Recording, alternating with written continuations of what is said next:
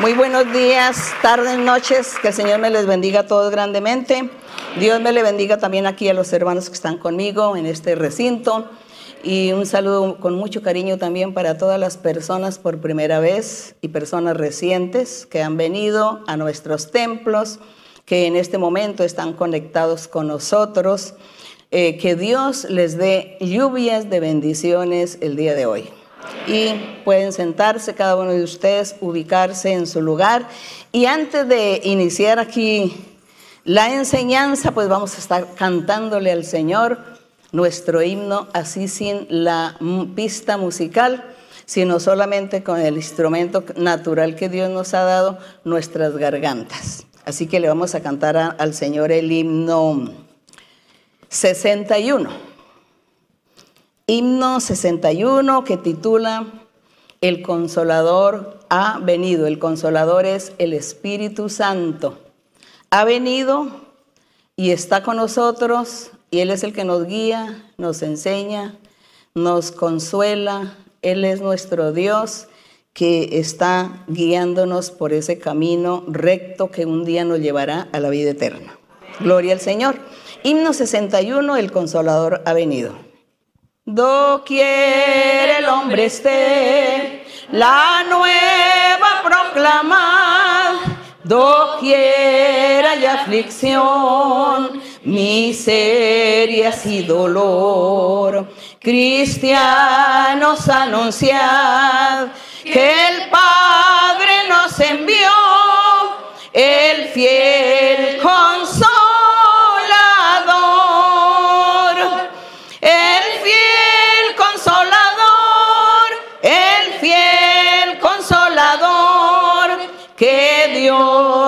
prometió, al mundo descendió. Doquier el hombre esté, decid que vino ya el fiel consolador.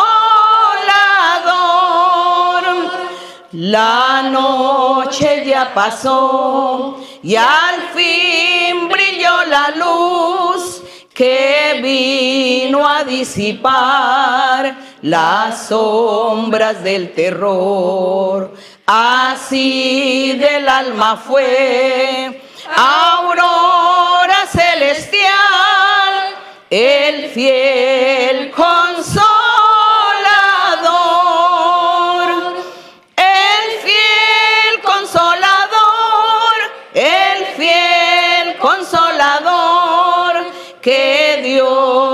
Prometió, al mundo descendió. Doquier el hombre esté, decid que vino ya el fiel consolador. Él es quien da salud y plena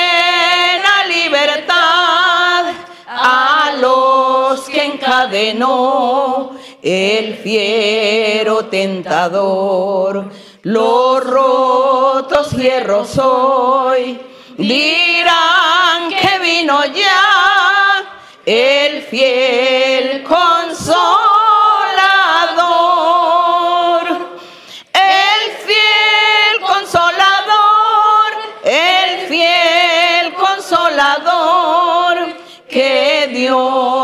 prometió, al mundo descendió. Doquier el hombre esté, decid que vino ya el fiel consolador. Oh grande eterno amor, mi lengua débil es para hablar del don que recibí. Al renovar en mí la imagen celestial, el fiel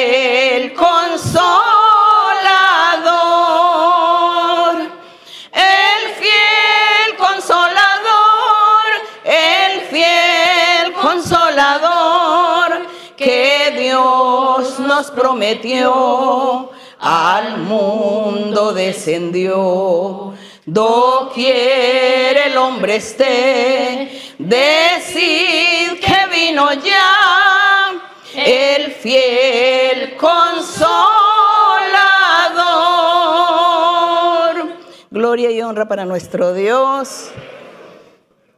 Muchas gracias. Le damos al Señor, a nuestro Dios, por ese privilegio que Él está con nosotros, que nos escucha, nos ve Dios con ojos de misericordia.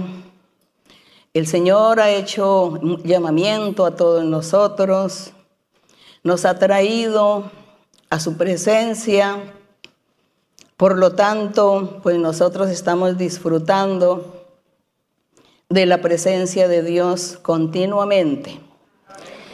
Y el Señor espera de nosotros que le seamos fieles y sinceros, que acatemos sus enseñanzas, sus mandamientos, las pongamos por obra, trabajemos en su viña, porque la obra de nuestro Dios es una obra maravillosa. Nuestro Dios es un ser espiritual, es un espíritu, Dios en espíritu. Y Él quiere que todos sus seguidores, sus adoradores, le adoren en espíritu y en verdad, porque Él no es materia.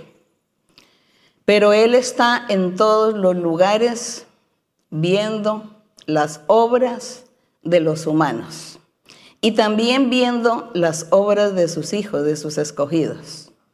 Y Él desea que nosotros, como instrumento en sus manos, seamos voceros, seamos los evangelistas o los pregoneros de su palabra, de su evangelio, para que la gente sea feliz. Porque Dios es el que hace feliz al ser humano. Y aquí, pues en el día de hoy vamos a seguir con nuestra meditación aquí de las cartas del apóstol Pablo que le envió a diferentes mm, lugares, envió a diferentes lugares, a diferentes predicadores, evangelistas, apóstoles en aquella época, dos mil años atrás, eh, es decir, hace dos mil años más o menos, que el Señor, el Consolador, el Espíritu Santo, comenzó a evangelizar a aquellos corazones dispuestos a oír la palabra de Dios. Y el apóstol Pablo, como en ese tiempo no teníamos la tecnología de hoy, el Internet, él predicaba el Evangelio, viajaba mucho y también predicaba a través de cartas, a través de estas mm, epístolas o estas cartas, correos, él los enviaba. Un correo pues llegaba, bueno, era muy demorado en llegar, quizá se podría demorar hasta seis meses en llegar una carta a un lugar. Y, allí, y en estas cartas, pues el apóstol enseñaba la doctrina y a veces enseñaba la, la problemática del pueblo, de la ciudad, y a veces él enseñaba doctrina general para todos. Por eso nosotros cuando leemos aquí la palabra de Dios, cuando leemos la Biblia, cuando leemos el Nuevo Testamento, leemos los Evangelios, leemos eh, las cartas de los apóstoles, le pedimos al Señor que nos dé inteligencia, que nos dé sabiduría para poder discernir, interpretar la doctrina, porque también había doctrina para la época, aquella época que ya, aquel tiempo que ya pasó. Hubo muchas cosas de acuerdo a la cultura, a las costumbres.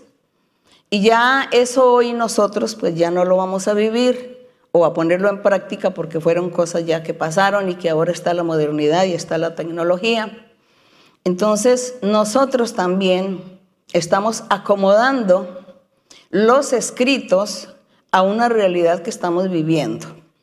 Y acomodamos los escritos con la ayuda y la guianza del Espíritu Santo, sin salirnos del camino, sin torcer, sin equivocarnos en la doctrina del Señor. Siempre la doctrina del Señor, sus mandamientos son, han sido siempre los mismos, nunca han cambiado, pero las costumbres de la gente, las costumbres de los pueblos sí ha cambiado, las costumbres de la humanidad por causa de la evolución, la tecnología, la ciencia avanzada. Entonces, por eso nosotros eh, le pedimos al Señor sabiduría e inteligencia para que podamos acomodar las cosas en su lugar y podamos nosotros, asimismo, eh, hacer la voluntad del Señor, agradar a nuestro Dios. Así que, por ejemplo, aquí en el capítulo, aquí en Primera de Timoteo, vamos a leer hoy. Yo mm, he pasado algunos capítulos porque son saludos personales y por eso pues vi que no, no era necesario tocar esos temas aquí.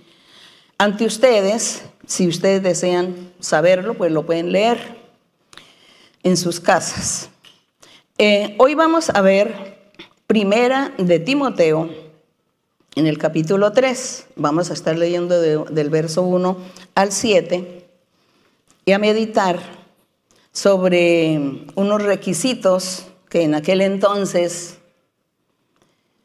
hace más, hace más de dos mil años, el apóstol Pablo le enviaba a Tito para, para que él asimismo supervisara las iglesias, evangelizara, enseñara, corrigiera, guiara al, al pueblo de una forma sabia. Pero vamos a mirar nosotros qué encontramos que nos pueda servir el día de hoy en nuestra vida espiritual. Y aquí en el capítulo 3 dice, dice lo siguiente, en el verso 1 dice, palabra fiel. Si alguno anhela ser obispo, ¿no? Ser predicador, ser pastor, ser diácono, ser evangelista, si alguno desea ser Profeta, bueno, el profeta Dios lo nombra, pero es que todo esto también Dios los nombra, pone a los pastores, a los diáconos. Pero en ese tiempo, como todos estaban en la congregación y todos se daban cuenta del trabajo que había que realizar, se daban cuenta y sentían la presencia del Espíritu Santo con los dones espirituales en toda la congregación, hombres y mujeres, estaban recibiendo ese poder de lo alto, el espíritu, los dones, estaban los sueños, las visiones, estaba la profecía en apogeo. Todos había lugares donde casi todos profetizaban, todos eh, tenían discernimiento, muchos dones. El Señor hacía muchos milagros, muchas señales. Por supuesto que, que todos, tanto hombres como mujeres, anhelaban y deseaban estar presidiendo las congregaciones. Ellos querían presidir una congregación, ellos querían ser evangelistas, querían salir, querían viajar, querían evangelizar, hablar, hablarle a la gente. Ellos querían que Dios se manifestara con todos esos dones maravillosos, esos milagros, esos prodigios, que Dios hiciera eso, entonces todos anhelaban, deseaban. Y el Señor decía, es para todos esta bendición espiritual, es para todos. Pero claro, llega un momento en la vida en que Dios a quien Él quiere darle, pues le da, quien lo merezca, quien esté reuniendo las condiciones. Sin embargo, Él nos daba, nos ha dado a nosotros como esa libertad también de desear, de pensar, de anhelar y decir, Señor, anhelo esto, quiero esto, dame aquello. Y así sucedía, entonces por eso el apóstol Pablo, él les decía, si alguno alguno anhela o desea ser obispo, diácono, eh, predicador, pastor, dice, es una buena obra. El verso 2. Pero es necesario que este predicador o pastor o diácono, como se llame, sea irreprensible. Irreprensible es que no, no de motivos que alguien tenga que corregirle sus malas actuaciones. Es como una persona recta, perfecta en todo el sentido de la palabra. Eso es lo que se llama irreprensible. Nadie tiene nada que decir de este personaje, nadie tiene nada que corregirle. Porque esta persona está viviendo una vida recta, una vida muy santa delante de Dios. A eso le dice que sea irreprensible.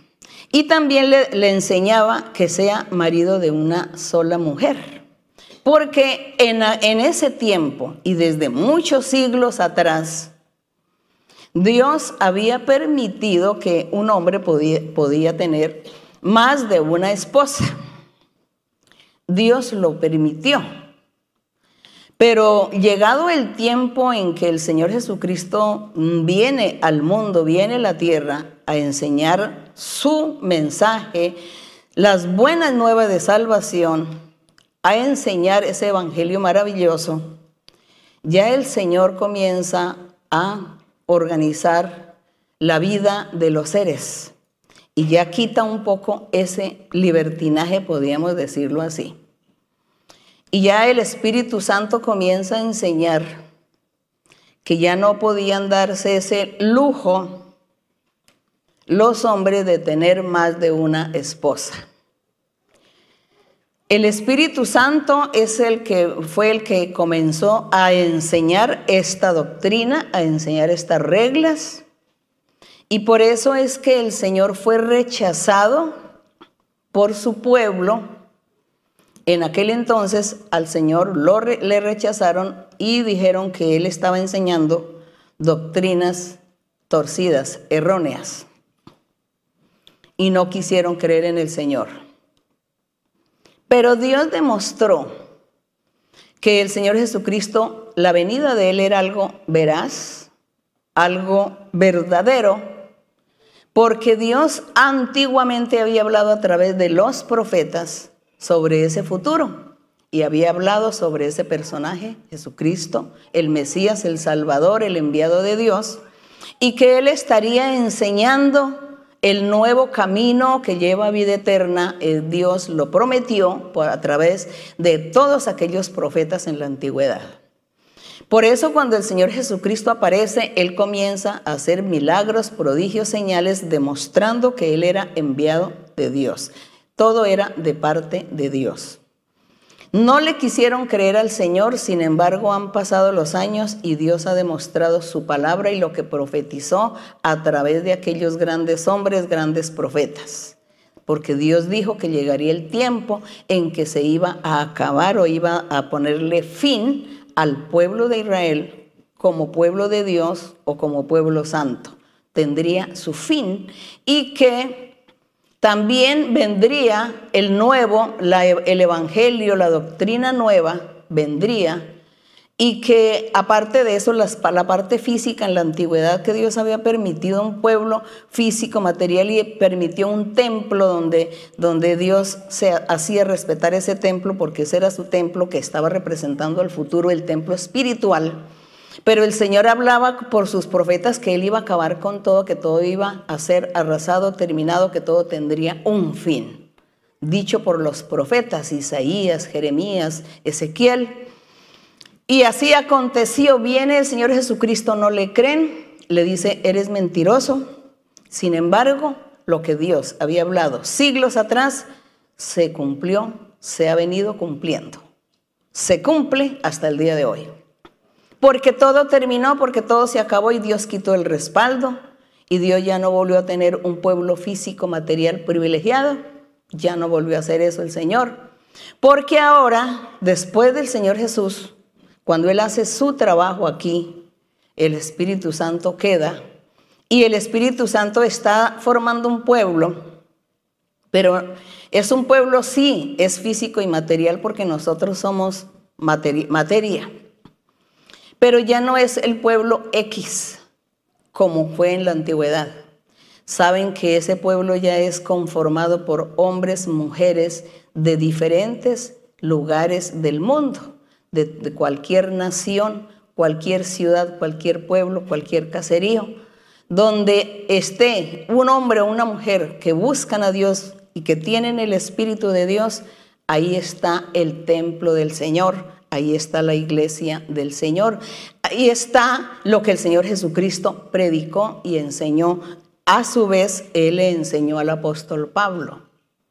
Entonces, por eso esa doctrina que aparentemente es tan difícil, aquí por ejemplo, cuando el apóstol le dice le dice a, Timoteo, le dice que, los que deseen ser obispos, pastores, que estén aquí eh, presidiendo una congregación, pastoreando, tiene que ser marido de una sola mujer. Entonces en la antigüedad la cultura no era esta, la doctrina no era esta y por eso decían, es mentira, eso es difícil. ¿Quién va a, a cumplir estas cosas?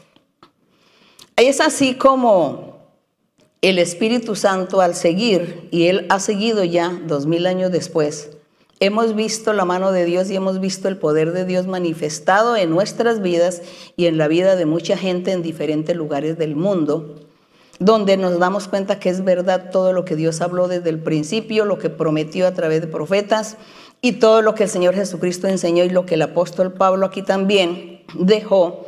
Todo eso hasta el día de hoy Dios lo tiene en, pie. Está firme esa, esa doctrina, esa palabra.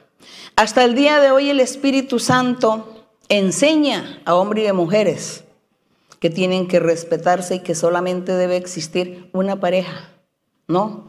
Él, tener su, su mujer y ella tener su marido. Eso hasta el día de hoy el Espíritu Santo lo enseña. Y alguien va a decir, no, es que el apóstol Pablo se equivocó, el apóstol Pablo porque tiene que enseñar estas cosas. Nosotros hoy, personalmente, yo tengo experiencias en todo, a través de todos estos 50 años en que yo he orado por personas, han llegado hombres por primera vez a la iglesia, o yo tuve la oportunidad de orar por primera vez por hombres que, nunca habían oído la palabra de Dios y que pues pertenecían a otra religión. Y el Espíritu Santo siempre les decía a ellos, alguno de ellos les decía, tú vives con dos mujeres, tú tienes dos mujeres, vives con las dos a la vez. Eso se llama adulterio. efectivamente, esta persona decía, eso es cierto. ¿Usted de dónde me conoce? Usted no me conoce, usted no sabe quién soy yo y usted no sabe cómo vivo yo. Le digo, no, pero es Dios. Dios lo conoce. El Espíritu Santo es el que le habla y Él es el que sabe la verdad. Y si fuera un error del Señor Jesucristo o un error de Pablo de decir que el hombre tenga una sola mujer, entonces el Espíritu Santo no estuviese hoy, a través de tantos años, confirmando esta enseñanza, confirmando esta doctrina. El Espíritu Santo una y muchas veces lo ha confirmado a hombres y a mujeres también. Les ha hecho ese llamado de atención, que solamente tengan uno, ella que tenga uno o él una. Eso lo, se ha confirmado, por eso creemos, por eso creo que esta es la verdad de Dios. Por eso creo que nosotros hemos llegado a ese camino que Dios nos ha hablado y nos ha prometido que llegaremos a esta congregación, a este camino y que Dios nos dirige, nos enseña. Él es el que nos guía. Es eso. Por eso no dudamos, no dudamos porque yo podría dudar de estos escritos, pero Dios se ha manifestado tanto en mi vida y en la vida de tanta gente que soy testigo de tal manera que yo no voy a dudar de lo que el Señor enseña y lo que le enseñó a Pablo. Y le enseñó a Pablo y hoy nos enseña a nosotros. Con la profecía, qué maravilloso es cuando Dios en profecía le habla a una persona le dice, ¿por qué estás haciendo esto y esto y aquello? ¿Por qué? ¿Por qué te distraes cuando entras a internet y te distraes mirando esto y esto y aquello, que eso no te sirve a ti, te contamina? Entonces la persona dice, sí, eso es cierto. ¿Quién sabía que yo estaba mirando eso? ¿Quién? Dios, el Espíritu del Señor. Entonces por eso creemos que estamos andando en el camino que es, en el camino recto. Estamos andando en el camino del Señor.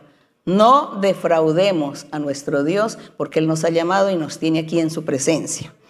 Bien, entonces yo me extendí mucho aquí en esta palabrita de, en esta frasecita de, el, que tiene que ser marido de una sola mujer, me extendí, pero es que es necesario aclarar esto, porque hay mucha gente que hasta el día de hoy todavía dudan, dudan esto. Bien, y seguimos. Dice marido de una sola mujer, que sea sobrio este hombre o este predicador o este pastor que está eh, presidiendo la congregación tiene que ser sobrio, no ser una persona exagerada. Sobriedad en todos sus asuntos, sobriedad en todas las cosas que hace, en lo que piensa, hasta en lo que come, hasta en lo que cree, que sea sobrio, recto, que no sea una persona exagerada, que no se pase de los límites de lo que hace, de lo que come, de lo que piensa, de lo, en lo que actúa en la vida. Sobriedad, como si le dijera, sé una persona inteligente y sabia en tu manera de proceder. Y dice prudente también. Le, está hablando de esa prudencia. Pero nosotros decimos, ah, pero es que como todo esto es para el pastor, esto es para el obispo que está aquí en el púlpito, eso no es para mí. Pues es para todos nosotros. Aplica a todos nosotros porque todos nosotros somos llamados por el Señor para servirle a Dios, para predicar, para enseñar. Cuando usted le habla a sus amistades, a su familia, vecinos, amigos, les habla de Dios, los invita a que vengan a la iglesia, usted se está convirtiendo en un predicador o en una predicadora. Se está convirtiendo porque está usted evangelizando. Entonces aplica a todos esta buena manera de vivir. Prudente, decoroso, el decoro. Cuando una persona no es decorosa, se le dice que es qué. ¿Cómo se le dice a una persona cuando no es decorosa? Se le, le dicen, uy, cómo es de despampanante, de exagerado, cómo se viste tan locamente, cómo es una persona áspera, bueno, una persona, ¿no? El decoro, entonces dice decoroso. Pero el decoro no es solamente en la manera de vestir, sino también en la manera de actuar, en la manera de comportarnos y de la manera como nos dirigimos a la gente. Que sea hospedador, bueno, hoy, como les decía, los tiempos han cambiado, ¿no? El tiempo ha cambiado. En la antigüedad no había hoteles. En esa época que Pablo le escribió esto a Timoteo, no había hoteles. Por lo tanto, que la gente cuando ya llega, llegaba a las seis de la tarde o siete de la noche según la estación, cuando ya llegaba la noche, nadie podía transitar porque era peligroso, muy peligroso. Peligroso, por ejemplo, los animales. Y, la gente pues no veía tampoco. Si no había luna, pues entonces no veía en el camino. Entonces la gente tenía que dormir en algún sitio. Como no había hoteles, entonces ¿dónde? No, pues en las casas de la gente que hospeda. Y aquí enseñaba que ellos fueran hospedadores. Así que para nosotros hoy, en algunos lugares, si vivimos en las ciudades importantes o en ciudades grandes, pueblos grandes, pues no hay ese problema porque está el hotel. Pero seguramente habrá algún lugar todavía en el mundo, porque yo sé que me escucha gente por allá en el África. Yo sé que me escuchan en África, por ahí que hay, muchos lugares muy lejanos, que hay caseríos, la gente es, eh, ¿no? De, bajo, de bajos recursos. Quizá de pronto pues allá seguramente se va a ver algún día alguien en la necesidad de pedir hospedaje. Eso no lo sabemos o es posible, eso es probable. Pero bueno, hablamos de, las ciudades y donde hay hoteles, pues bueno, hoy, pero si hay algún lugar, usted vive en un sitio, en una montaña, en una selva, y allí tiene usted que de pronto hospedar a alguien, pues seguramente usted con mucho gusto le da hospedaje a la persona. Bien, alguien dice, bueno, y si yo no doy hospedaje, entonces, ¿qué pasa? ¿Es que peco? ¿Es que eso es un pecado? No vamos a hablar aquí de pecado, sino más bien de nuestra manera de comportarnos como seres humanos, generosos, dadivosos, ¿no? amplios con las personas. Algún día yo lo necesitaré y si yo me niego a todos estos favores y me niego a comportarme de esta manera, pues un día conmigo van a hacer lo mismo. Entonces yo me sentiría mal. Así que nosotros damos, vivimos, damos el buen ejemplo, vivimos la vida y damos a la gente. No tampoco con el ánimo de que un día otra vez vuelvan y me den a mí, pero sí me siento alegre y feliz hacer un bien y vivir bien con el Señor y que Dios esté agradado de mí. Eso es lo que buscamos. Todos buscamos esto, que agrademos a nuestro Dios. Pero estamos aquí hablando realmente las cosas, cómo nosotros podemos pasar la doctrina, las enseñanzas al presente, porque el Espíritu Santo sí no ha cambiado, Él no ha pasado de moda. Para, para Dios no hay moda, no hay tiempo, no existe el tiempo. Para Dios todo es igual, todo es lo mismo. Entonces nosotros como humanos sí sabemos que hoy en día debemos practicar para agradar a Dios. Y esto pues de hospedar, hospedar lo dejamos a un lado, solamente en algún lugar si alguien lo necesita. Y también dice que esta persona, este requisito de esta persona que quiere estar presidiendo la congregación o, o, pastorear, dice que tiene que ser apto para enseñar. ¿Ustedes qué entienden cuando le dice apto para enseñar? ¿Alguien se le puede ocurrir algo? Bueno, los hermanos piensan muchas cosas, pero tienen la respuesta, pero no me quieren decir. Pero sí, apto para enseñar es que hay que leer, ¿cierto? Cuando usted conoce este camino por primera vez, usted siente curiosidad por conocer qué dice aquí este libro. A mí me dio mucha curiosidad y comencé a leerlo una y muchas veces y hasta el día de hoy todavía sigo leyendo, porque hay que leer y leer y leer y leer una y muchas veces. Entonces cuando leemos, aprendemos, nos memorizamos la historia, memorizamos la geografía, memorizamos eh, los eh, momentos que vivieron algunos personajes, momentos difíciles, momentos buenos, momentos de castigo, momentos de bendición. Todo lo memorizamos. memorizamos todo lo que los personajes hicieron y dejaron de hacer. Entonces eso lo memorizamos y lo, y lo sabemos. Cuando venga el Espíritu Santo a darnos las revelaciones de la doctrina, pues nosotros ya estamos ahí preparados. O cuando viene gente nueva, gente por primera vez y quieren hacer una pregunta, entonces como yo ya he memorizado tanto los conceptos generales de la Biblia, yo ya le puedo dar una respuesta con mucha facilidad. Entonces el que se para aquí al púlpito también ya tiene que decirle a la gente porque ya ha leído una y muchas veces y ha aprendido. Así que hombres y mujeres no es solamente el que va a ser pastor, el que va a estar aquí parado, sino que es todo, es un deber de todos nosotros, los creyentes, de estarse informando y memorizándose este libro. Después de que usted lo memorice, viene la revelación de Dios y viene el respaldo de Dios a usted, a su vida. Entonces, estos requisitos para los obispos, que aquí está el semitítulo, que yo no sé si en todas las Biblias está el mismo semitítulo, ¿no? En esta Biblia está ese de requisitos. Esos requisitos no es solamente para el que está aquí parado detrás del púlpito, sino es que es para todos los creyentes, porque a todos Dios nos hace promesas.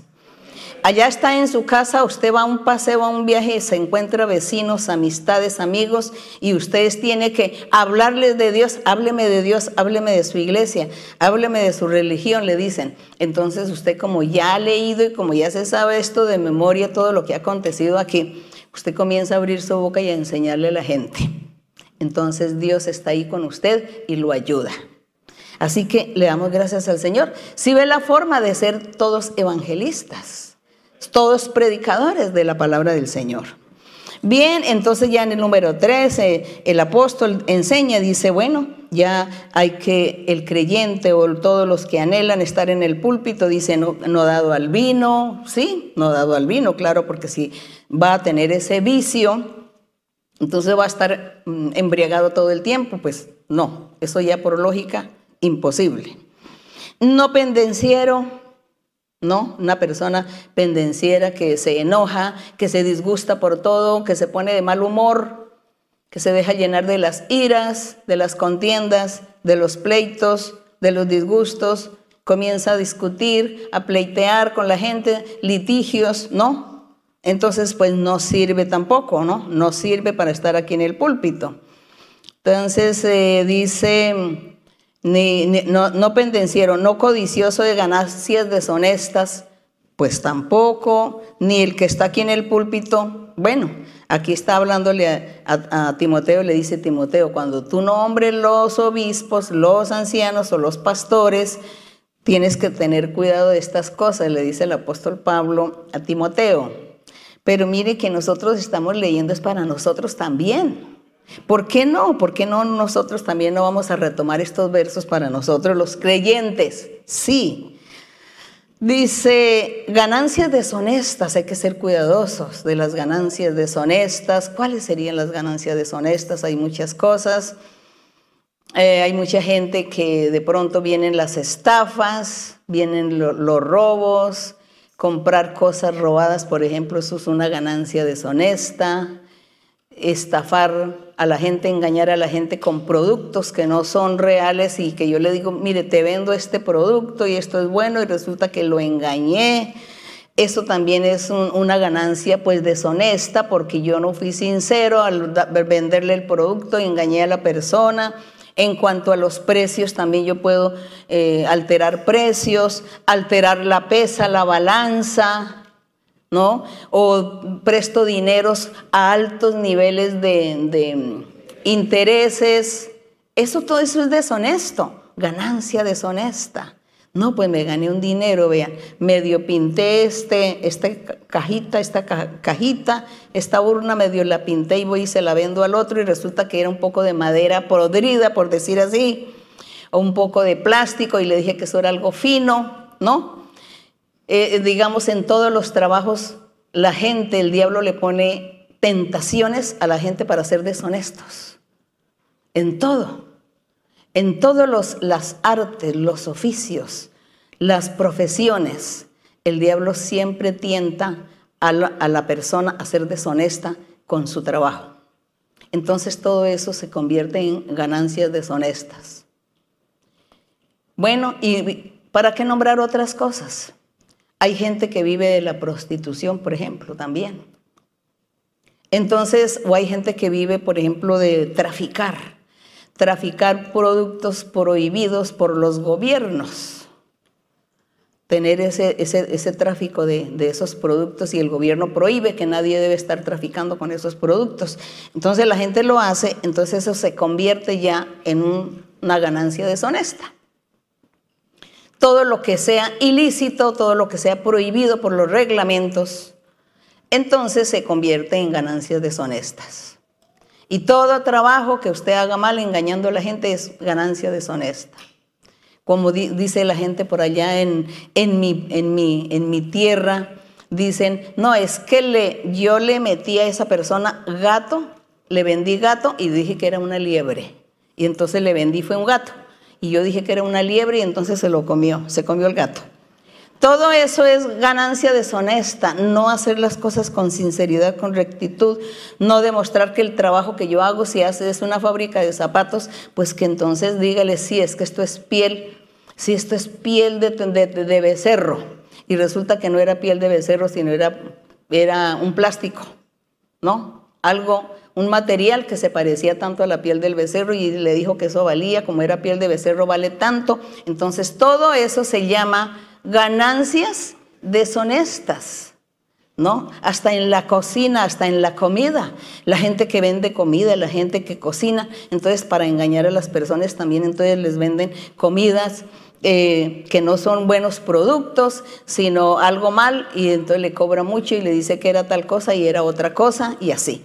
Entonces, como podemos ver nosotros con lo de las ganancias deshonestas, existen muchas cosas, no es, un, no es solamente un elemento, una sola cosa lo que existe en la vida para decir ganancia deshonesta, eso, eso cobija todas las artes, oficios y trabajos y, y profesiones. Y en todo, entonces la gente por hacer rápido, por ganar más dinero, entonces mala calidad, mala calidad. Entonces el que vende las frutas, por ejemplo, no, que le vendo esta cesta de frutas ¿no? Una cesta de frutas o canasta y entonces por debajo están todos los tomates podridos y encima están los bonitos, tome le vendo y se lo lleva. Entonces gané, gané porque le cobré por esa canasta de tomates tanto y gané, ¿no? Eso se llama también ¿qué? Ganancias deshonestas. Es eso, ya ustedes aprendieron.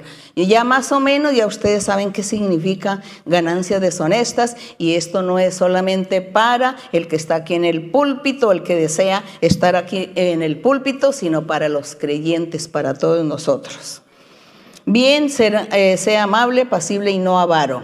Avaro, acuérdese que una persona avara, mezquina, en otros lugares dicen tacaño y así. Entonces no puede servir para, ser, para trabajarle a Dios, no es apto para trabajarle a Dios. Pero yo por lo que estoy viendo aquí, el Señor lo que nos está enseñando es a todos la buena manera de vivir, de comportarnos. En el verso 4, que gobierne bien su casa. Eso de que gobernar bien la casa, pues también encierra muchas cosas. Gobernar bien la casa empezando porque sea responsable, porque aporte, aporte. Hoy, en la antigüedad, trabajaba solamente el hombre y la mujer no trabajaba, sino se estaba en casa criando los hijos y en todos los quehaceres de la casa. Hoy, por la situación, hoy todo el mundo tiene que trabajar, todos trabajan. Entonces hoy también trabajan hombres y mujeres, y se reparten los quehaceres, se reparten el trabajo de la casa. Pero aunque se repartan el trabajo de la casa, hay que ser conscientes que hay que cumplir con deberes y con responsabilidades. Ah, se debe trabajar y se debe, eh, bueno, cuando ah, se pongan de acuerdo para lo de los gastos, todo con responsabilidad.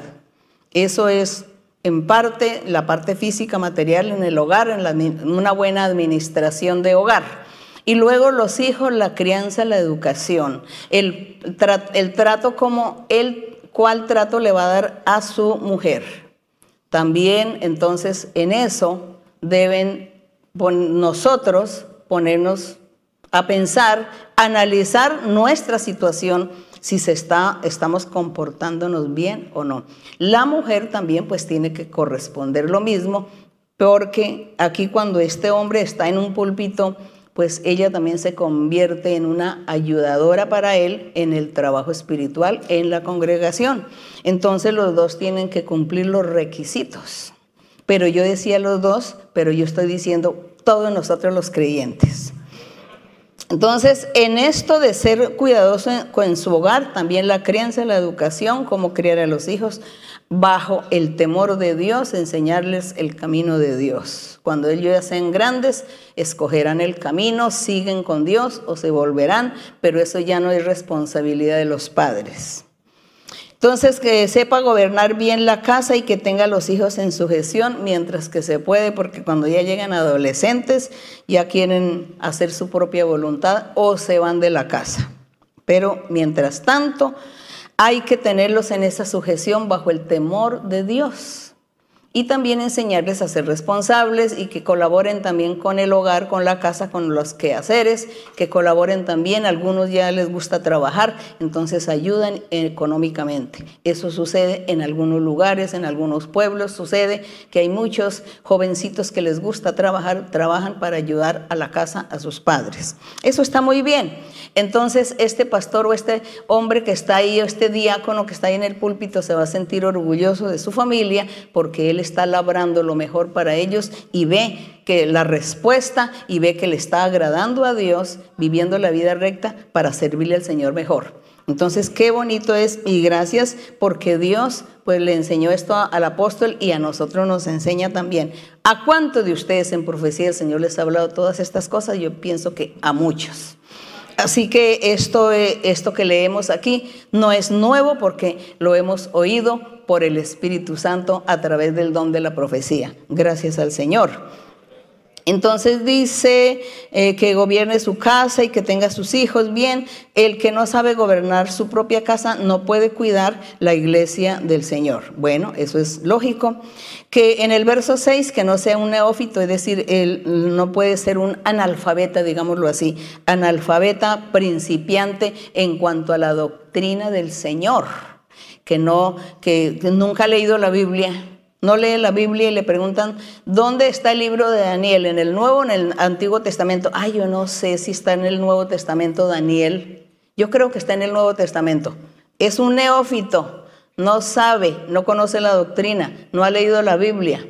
no conoce muchas cosas, le preguntan, no sabe dar respuestas, entonces, por lo tanto, no aplica para estar en el púlpito. Entonces, por eso hay que leer, hay que mm, aprender mucha doctrina en el Señor. Que no sea, que no sea, que se envanezca porque dice que la persona se va a envanecer y va a caer en la condenación del diablo. También es necesario que tenga buen testimonio de la gente de afuera, de la gente que no es creyente, que no son de la iglesia, que tenga buen testimonio para que no caiga en descrédito, para que asimismo pueda tener autoridad moral y en lo que predica y lo que enseña la gente le crea. Eso es el testimonio. vamos a pasar a, a Tito, capítulo 1.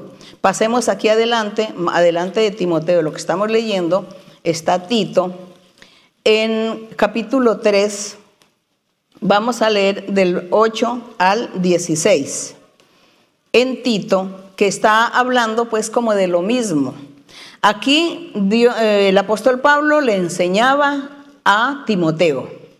Y aquí le va a enseñar a Tito, que él era pues también evangelista, y él también eh, Pablo lo había nombrado para que viajara por, viajara por muchos lugares para nombrar pastores, eh, diáconos, ancianos y pusiera en cada ciudad estos personajes para guiar la iglesia, para presidir la congregación del Señor. En Tito capítulo 3,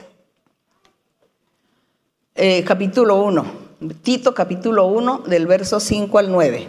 Entonces dice así, también requisitos, dice que los requisitos, dice, le dice Pablo a Tito, yo te dejé a ti, porque él aquí al principio le dice que a Tito, que es un verdadero hijo, dice que él es un verdadero hijo en la fe, que se entregó al Señor y que le ha visto buenos, mm, buenos eh, testimonios, le ha visto que Dios lo usa, que Dios le ha dado dones y por lo tanto, como vio que era un gran hombre de Dios, por esa causa, en el verso 5 dice, por esta causa yo te dejé en Creta, que era una isla, allá en el Mediterráneo, para que corrigieses lo deficiente, para que corrija las cosas, que los, las falencias que haya en la congregación.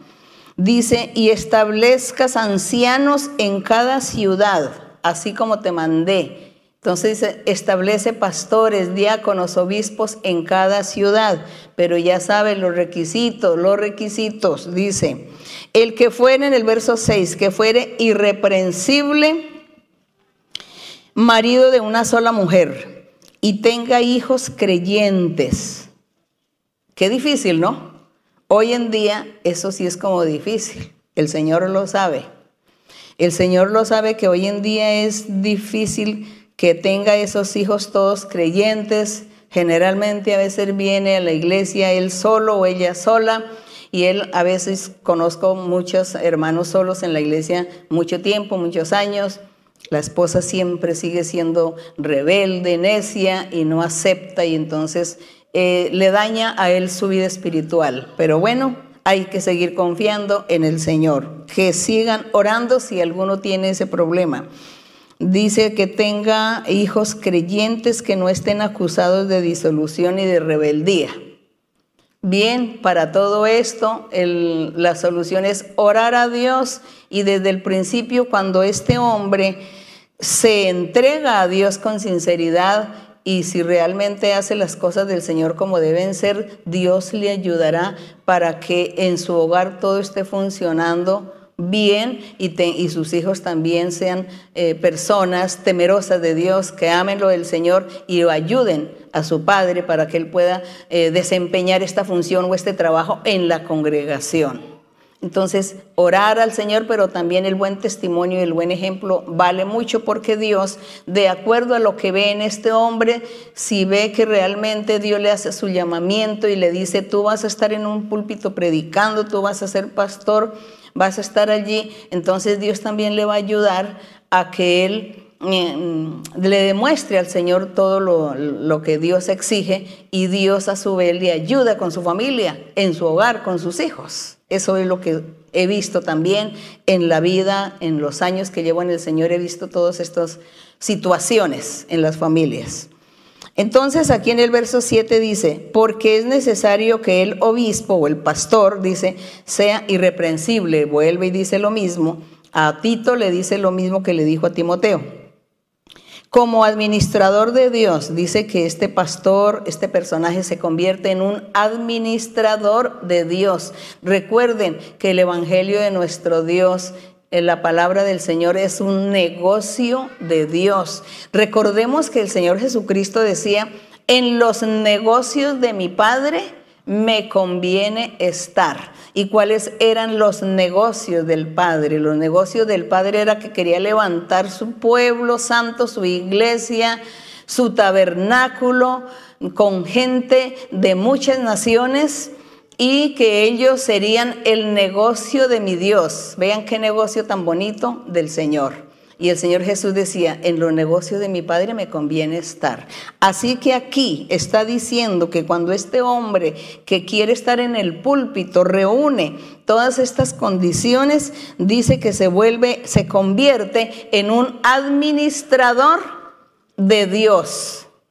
Qué bonito, nosotros nunca habíamos pensado en esto que fuésemos administradores. Ustedes saben que es un administrador en una empresa, ¿no?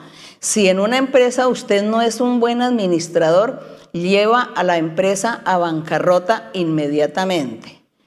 Se acaba todo, se termina todo, si usted no sabe administrar. Entonces, mire que Dios nos ha puesto a todos nosotros, aún a todos los creyentes nos ha puesto como administradores de los negocios de nuestro Dios. Ganar muchas almas para el Señor y saberlas ganar y llevarle a Dios almas santas perfectas, almas, gente de corazón santo. Es eso. Entonces dice, administradores de Dios, que no sea soberbio, que no sea iracundo, ya lo habíamos hablado, que no, no, sea dado al vino, que no sea pendenciero. Vuelve y le dice lo mismo, que no sea codicioso de las ganancias deshonestas. Le dijo a Timoteo y le dijo a Tito lo mismo, los requisitos que se necesitan. Y yo digo requisitos que se necesitan para ser un buen hijo de Dios. Es eso. El 8, que sea hospedador, que sea amante de lo bueno, que sea sobrio, justo, santo, dueño de sí mismo, que tenga seguridad en sí mismo, que él sea seguro, que tenga autoridad, que tenga doctrina, que tenga palabra, que tenga carácter, ¿no? Todas esas cosas. El verso 9, que sea retenedor de la palabra fiel, que él retenga la palabra del Señor, la doctrina del Señor la retenga en su corazón, en su ser, porque él tiene que ser el defensor de la palabra de nuestro Dios. Cuando en la antigüedad perseguían a los apóstoles, a los discípulos para darles muerte o para apedrearlos o llevarlos a la horca o lo que fuese, ellos hablaban y testificaban del poder de Dios a Esteban cuando lo estaban apedreando, mientras que lo apedreaban, él miraba al cielo y decía, veo al Señor sentado a la diestra del Padre, veo ángeles que suben, veo ángeles. Entonces él estaba allí, buen retenedor de la palabra de Dios, con carácter, con autoridad, con convicción. Las piedras, todo lo que le lanzaban no le dolía, porque estaba mirando al Señor estaba testificando de Dios, tenía esa seguridad, tenía esa convicción. Es eso. Entonces dice que sea retenedor, retenedor de la palabra del Señor y que para que también pueda enseñar, predicar, exhortar o predicar eh, con sana enseñanza y convencer a los que contradicen. En ese tiempo pues tenía, había mucha gente que contradecía, muchos ¿Cómo no iba a haber en ese tiempo los que iban a contradecir la palabra? Hoy también los hay. Hoy también hay muchos y ahora con tantos miles de religiones hay muchos que contradicen. Pero nosotros no podemos convencer a la gente a veces sino con los hechos reales, con la presencia y la manifestación del Espíritu de Dios en nuestras vidas. Los dones, el discernimiento, la profecía, sueños y visiones, Dios habla. Dios habla hoy. Con eso es con la única forma que podemos convencer a los que contradicen. Bien, seguimos aquí en Timoteo, En, Timoteo 3 habíamos leído hasta el verso 7.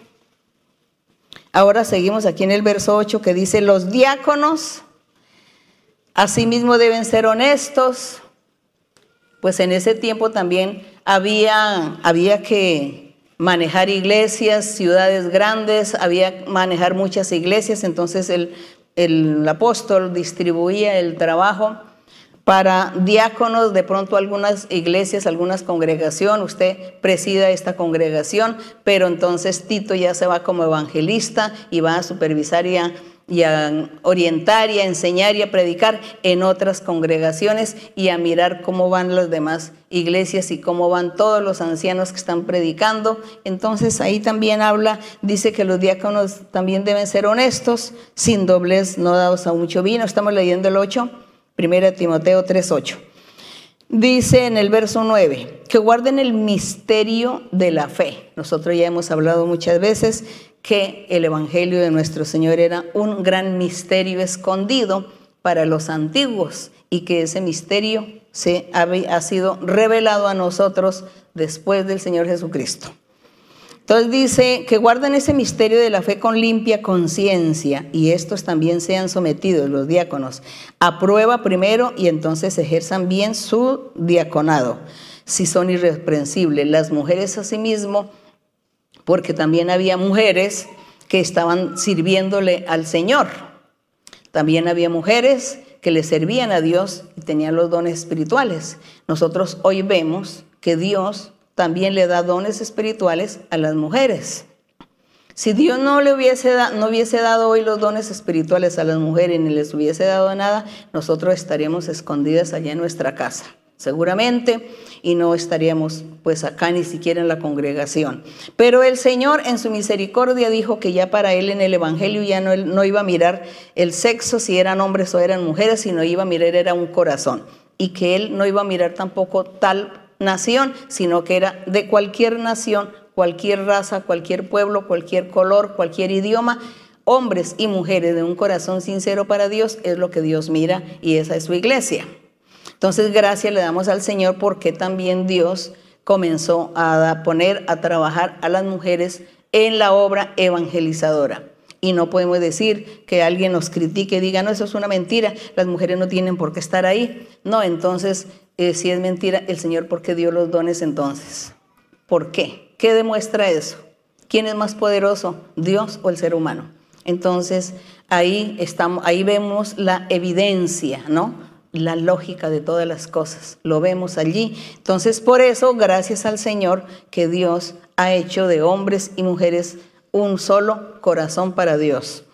Entonces dice que las mujeres también tienen que ser honestas, que no sean calumniadoras, sino sobrias y fieles en todo. Si alguna mujer mm, cree que no es honesta, honesta, pues uno tiene que ser honesto. No solamente la honestidad no es solamente en la forma de vestir o la apariencia física, sino que la honestidad también son los sentimientos, son los valores que nosotros tenemos que tener, también ser honestos en todo, decir la verdad, ser sinceros, rectos, amar, no ser hipócrita, no ser mentiroso, no engañarnos, maliciosos, no rencorosos, no. Entonces, si ven que la honestidad reúne todos estos requisitos. Y eso también demanda que las mujeres también tenemos que vivir esta vida. Entonces dice no calumniadoras, entonces guardarse de las calumnias. Aquí yo agregaría la chismería y las críticas y los chismes, porque eso también perjudica tanto la vida espiritual. Dice que sean sobrias y fieles en todo, fieles en, en el servicio a Dios, fieles en su hogar como personas, como persona espiritual, como creyente, como todo, hay que ser fiel. El 12, los diáconos sean maridos de una sola mujer, vuelve y le repite, y gobiernen bien los hijos y, sus casas. Porque los que ejerzan bien ese diaconado ganan para sí un gran eh, honroso, un grado honroso, mucha confianza en la fe que es en Cristo Jesús. Entonces, pues como Dios no se va a poner contento, alegre, feliz el Señor de ver, ¿no? De vernos a todos nosotros trabajando como personas que está reuniendo estos requisitos, eh, dando esta talla espiritual. Que Dios nos ayude, ¿verdad? Que Dios esté con nosotros y nos ayude para poder vivir esta vida tan bonita, porque eso es una vida muy hermosa, una vida llena de felicidad, llena de paz. Eso es lo que da esta vida. Así que el Señor nos ayudará, yo sé. Bien, aquí en el, en el verso 14 y el 15 y el 16 les cuento que hay algo tan profundo y tan bonito. Entonces le dice Pablo a Tito, a, a Timoteo le dice en el verso 14, esto te escribo, ya lo que hemos leído. Aunque tengo la esperanza de ir pronto, él decía yo tengo la esperanza de ir pronto, qué difícil viajar en ese tiempo. Dice, para que si tardo sepas cómo debes conducirte entonces el apóstol le decía, es que si yo tardo en visitar, usted ya tiene que saber cómo es que se debe conducir en la casa de Dios, que son muchas iglesias en todos los lugares, y cómo es a quién va a nombrar para predicar, para ser pastor, para ser obispo, diácono. Entonces le dice, tú tienes que saber cómo conducirte en la casa de Dios, pero es que la casa de Dios estaba hablando era de todos los corazones convertidos, de todos aquellos que en aquel entonces se congregaban que estaban buscando a Dios, ellos eran la casa de Dios. Porque la casa de Dios no es esta parte física, es, no es esto que vemos físico. La casa del Señor somos todos aquí. Si todos nos ponemos de pie, entonces yo digo, la casa del Señor se puso de pie. La casa del Señor va a salir ahora más tardecito. Es eso. Esa es la casa de Dios. Nosotros, el corazón, no es la parte física. Entonces aquí cuando Él dice, tú tienes que saberte conducir en la casa de Dios es en todos los corazones de aquella gente que creen y enseñarle la doctrina perfecta. Bendito el Señor. Entonces dice el verso 16, bueno, dice, para que sepas conducirte en la casa de Dios en el 15, que es la iglesia del Dios viviente, columna y, y de la verdad de Dios. Que la iglesia dice que es columna de la verdad de Dios, de esa verdad que Dios ha estado enseñando al mundo, a la gente, a la humanidad, ¿desde cuándo? Pues desde Adán y Eva, enseñando su verdad. El 16, e indiscutiblemente es muy grande ese misterio de la piedad o de ser pío o piadoso, del justo. Es indiscutible que ese misterio es muy grande, le decía el apóstol, es que es tan grande ese misterio ese misterio escondido que Dios tenía desde la antigüedad y que no a ninguno de la antigüedad les, les fue revelado, no lo entendieron, no lo comprendieron, pero ha sido revelado a los hombres después de la cruz del Calvario, se reveló ese misterio escondido. Nuestro Señor Jesucristo, el Salvador, el Mesías, el prometido, el que Dios había prometido, ese Rey perfecto Gracias a nuestro Dios por ello.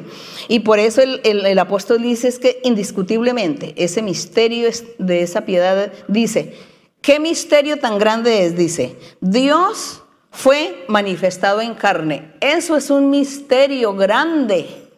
Dios fue manifestado en carne. ¿Cuántas religiones, cuánta gente en el mundo echan abajo esta doctrina, esta enseñanza o esta verdad. La echan abajo. No creen. Y aquí dice que Dios se manifestó en carne. Él se manifestó en carne cuando? En la persona del Señor Jesucristo. Bendito el Señor.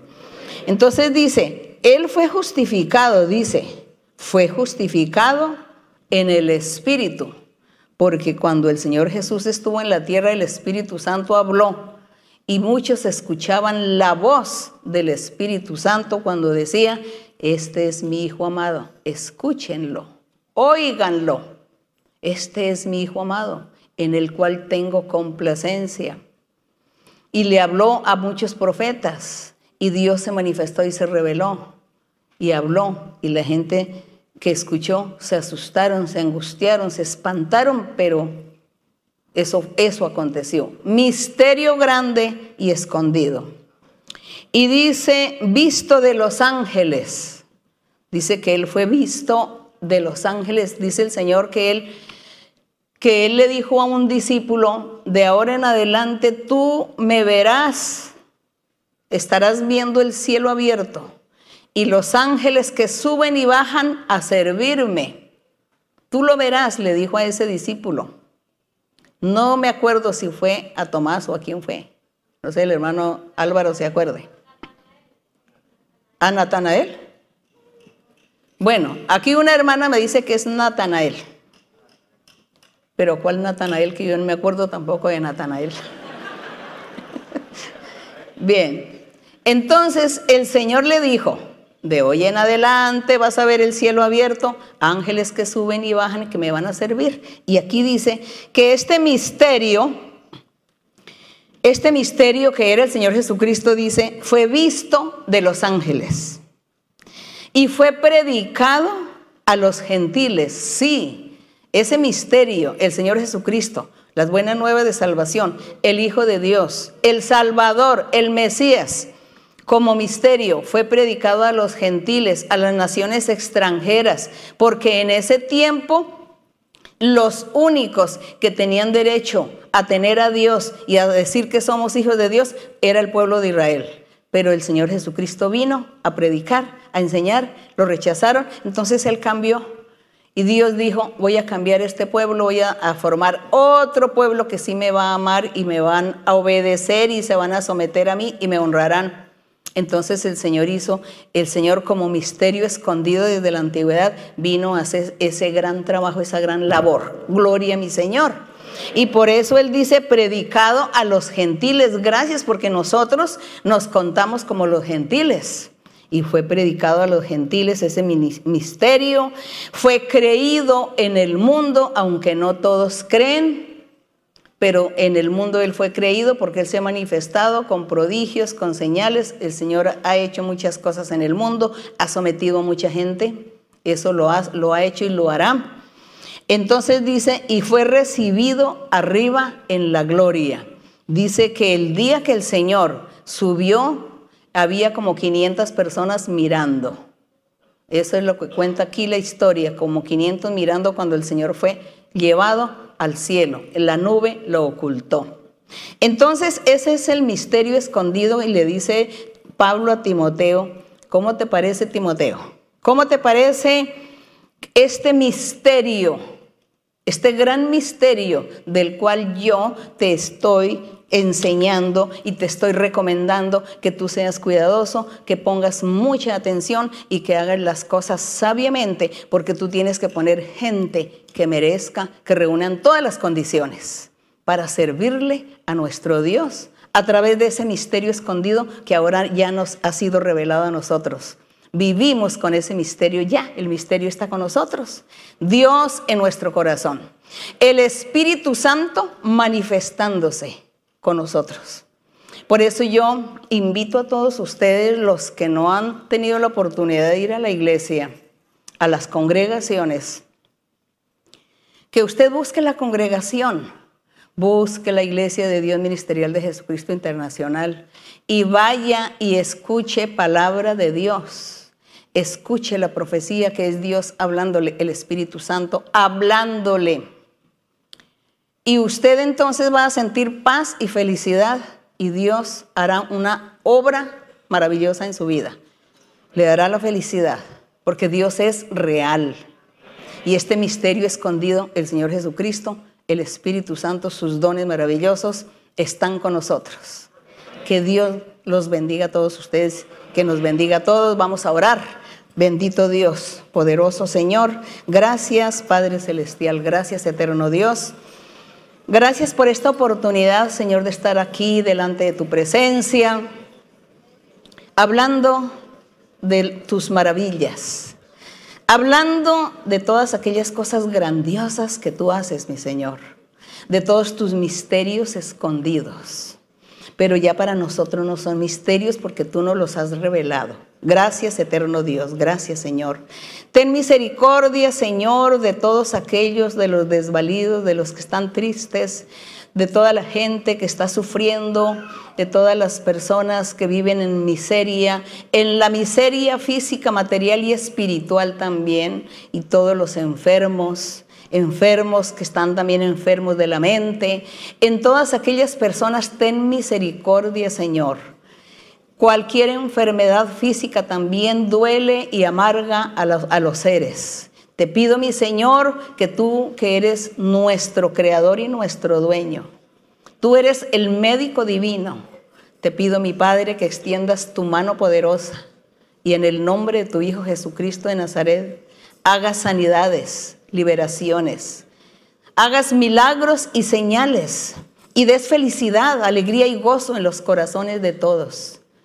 Señor, liberta, liberta a los cautivos por el diablo, liberta a todos aquellos que han sido víctimas de brujerías o hechizos, maldiciones, limpia y liberta a cada uno, mi Señor, da la felicidad, da la paz. Señor, llévalos a la congregación, a la congregación de los justos para que ellos alaben tu nombre y reciban tu bendición. Gracias, Padre, en el nombre glorioso de Cristo Jesús. Amén. Bendito el Señor. Solamente en Cristo, solamente en Él, la salvación se encuentra en Él. No hay otro nombre dado a los hombres solamente en Cristo, solamente en Él, solamente en Cristo, solamente en Él. La salvación se encuentra en Él, no hay otro